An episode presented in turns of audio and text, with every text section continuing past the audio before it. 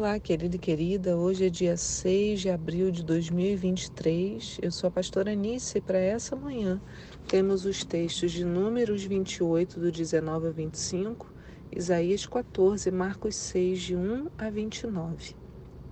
A pergunta de hoje é: O seu amado é seu? Hoje nós falaremos de amor. É um tema bem propício né, para o primeiro dia de Páscoa.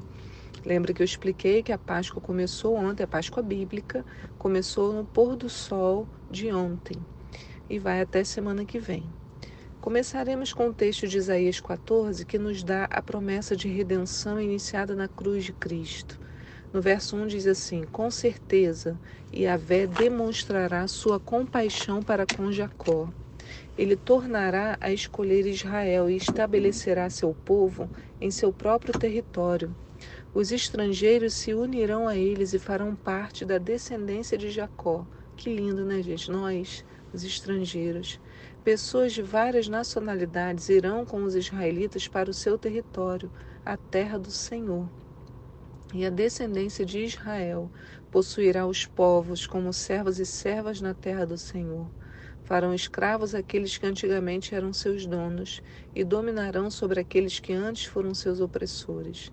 E sucederá no dia em que o Senhor te der descanso do teu sofrimento, da tua tribulação e da dura servidão a que foste sujeitado, que zombarás do rei da Babilônia entoando esta sátira.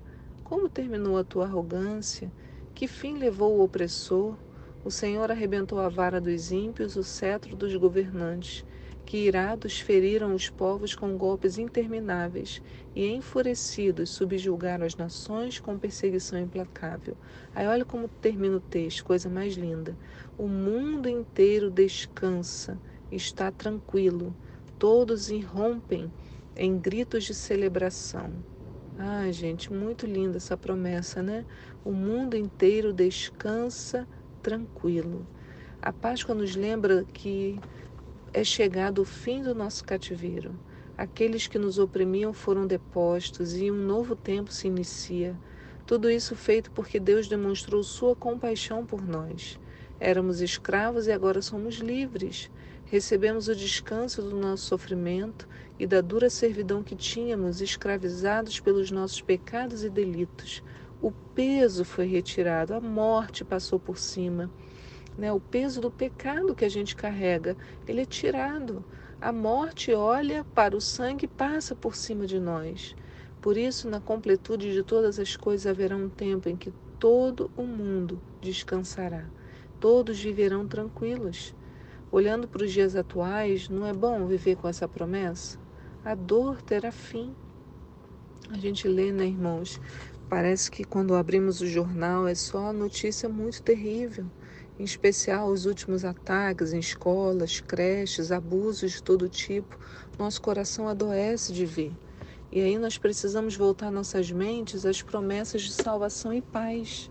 São elas que nos trarão saúde e condições de manter nossa esperança firme. Só é possível, irmãos, se nós voltarmos os nossos ouvidos para a palavra, os nossos olhos. Quando falamos de dor, entrega, doação, podemos fazer menção do amor de Deus por nós né, e o seu projeto de entregar o seu Filho por nossas vidas. Olha o que o texto de Romanos 5, no verso 6, nos diz: Em verdade, no devido tempo, quando ainda éramos fracos, Cristo morreu por todos os ímpios. Sabemos que é muito difícil que alguém se disponha a morrer por um justo. Embora por uma pessoa que se dedique ao bem, talvez alguém tenha a coragem de dispor sua vida. Porém, Deus comprova seu amor para conosco pelo fato de termos de ter Cristo morrido em nosso benefício quando ainda andávamos no pecado. Agora, como fomos justificados por seu sangue, muito mais ainda, por intermédio dele seremos salvos da ira de Deus. Ora, se quando éramos inimigos de Deus, fomos reconciliados com ele mediante a morte do seu filho, quanto mais no presente, havendo sido feitos amigos de Deus, seremos salvos por sua vida.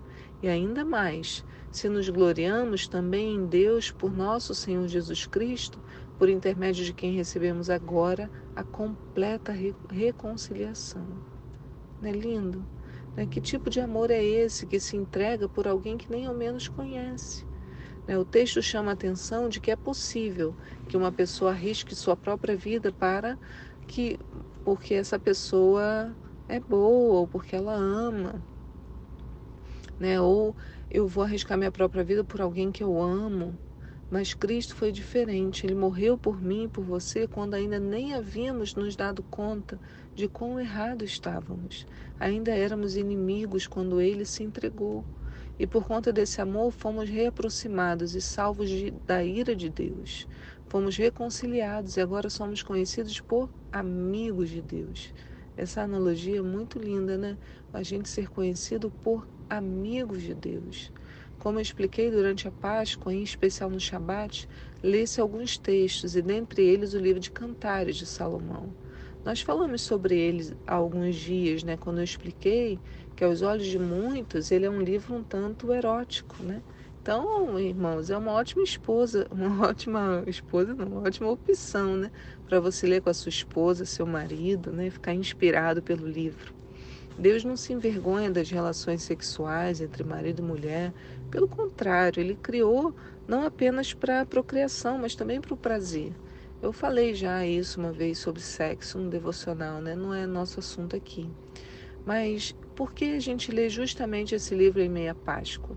Como eu expliquei, né, o livro conta a história de um homem e uma mulher que vivem se perdendo, procurando, encontrando, né, depois se achando, se perdendo de novo. Essa relação amorosa cheia de, de desafios. E na Páscoa, quando celebramos o maior amor de todos, nós lemos esse texto para nos lembrar da nossa relação com Jesus. Essa relação pode ser assim mesmo. Um dia estamos bem distantes, né? no outro estamos mais próximos, nos achamos e nos perdemos constantemente. Erramos o alvo, caímos distante e depois clamamos por ajuda. E ele vem ao nosso encontro e nos coloca de pé. Aliás, o significado da palavra pecado é exatamente este: errar o alvo. Deus tem um alvo para nós, mas muitas vezes o perdemos de vista. Esse é um amor cuidadoso, você não acha? É o que o apóstolo Paulo discute em Romanos 8, no verso 38. Paulo fala assim: Pois estou convencido de que nem a morte, nem a vida, nem os anjos, nem demônios, nem o presente, nem o futuro, nem quaisquer poderes, nem altura, nem profundidade, nem qualquer outra coisa na criação será capaz de nos separar do amor de Deus que está em Cristo Jesus, nosso Senhor esse tipo de amor visceral, né, que nada pode abalar, a não ser as nossas escolhas, né? É o que celebramos nesta Páscoa. Um preço foi pago e como o pastor Jorge disse, nós temos um dono. Não é um dono qualquer. E é aí que entra o livro de Cantares. As declarações que lá são feitas entre esse homem e essa mulher podem representar a nossa relação com o Criador. E a frase que chama a atenção, que deu origem ao devocional de hoje, é Ani Ledodi Vedodi li. Eu sou do meu amado e ele é meu. Olha que bonito que fica no hebraico. Ani ledodi, vedodi li. Eu sou do meu amado e ele é meu. Esse tipo de amor cuidadoso de quem se tornou propriedade do outro por amor e não por obrigação. Essa é a grande celebração de Peça, Páscoa em hebraico. Né? A morte passou por cima para que o amor fosse encontrado nos tornamos livres do Egito para sermos dele. Então você pode afirmar hoje, como a noiva fala aqui em Cantares, que o seu amado Jesus é seu, ele é seu, seu amigo, seu confidente, sua paz, sua vida, seu amor. Para experimentarmos esse tipo de amor, irmãos, precisamos pedir a Ele também. Às vezes, as feridas do nosso coração nos impedem de sentir o amor que Ele tem por nós e também muitas vezes nos impedem de amá-lo como ele deseja. Como diz o profeta Sofonias, no capítulo 3, no verso 17: O Senhor, o seu Deus, está em seu meio, poderoso para salvar. Ele se regozijará em você, com seu amor a renovará. Ele se regozijará em você com brados de alegria. Esse é o amor que Deus quer te oferecer. Não importa a condição que tenhamos vivido até aqui. Talvez tenhamos sido traídos, abandonados, mas nosso Deus não é assim. E Ele quer revelar o seu grande amor que preenche todos os vazios que existem dentro de nós.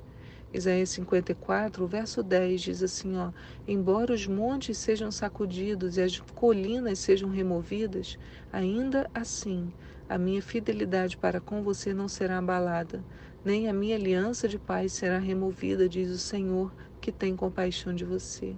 Não é lindo?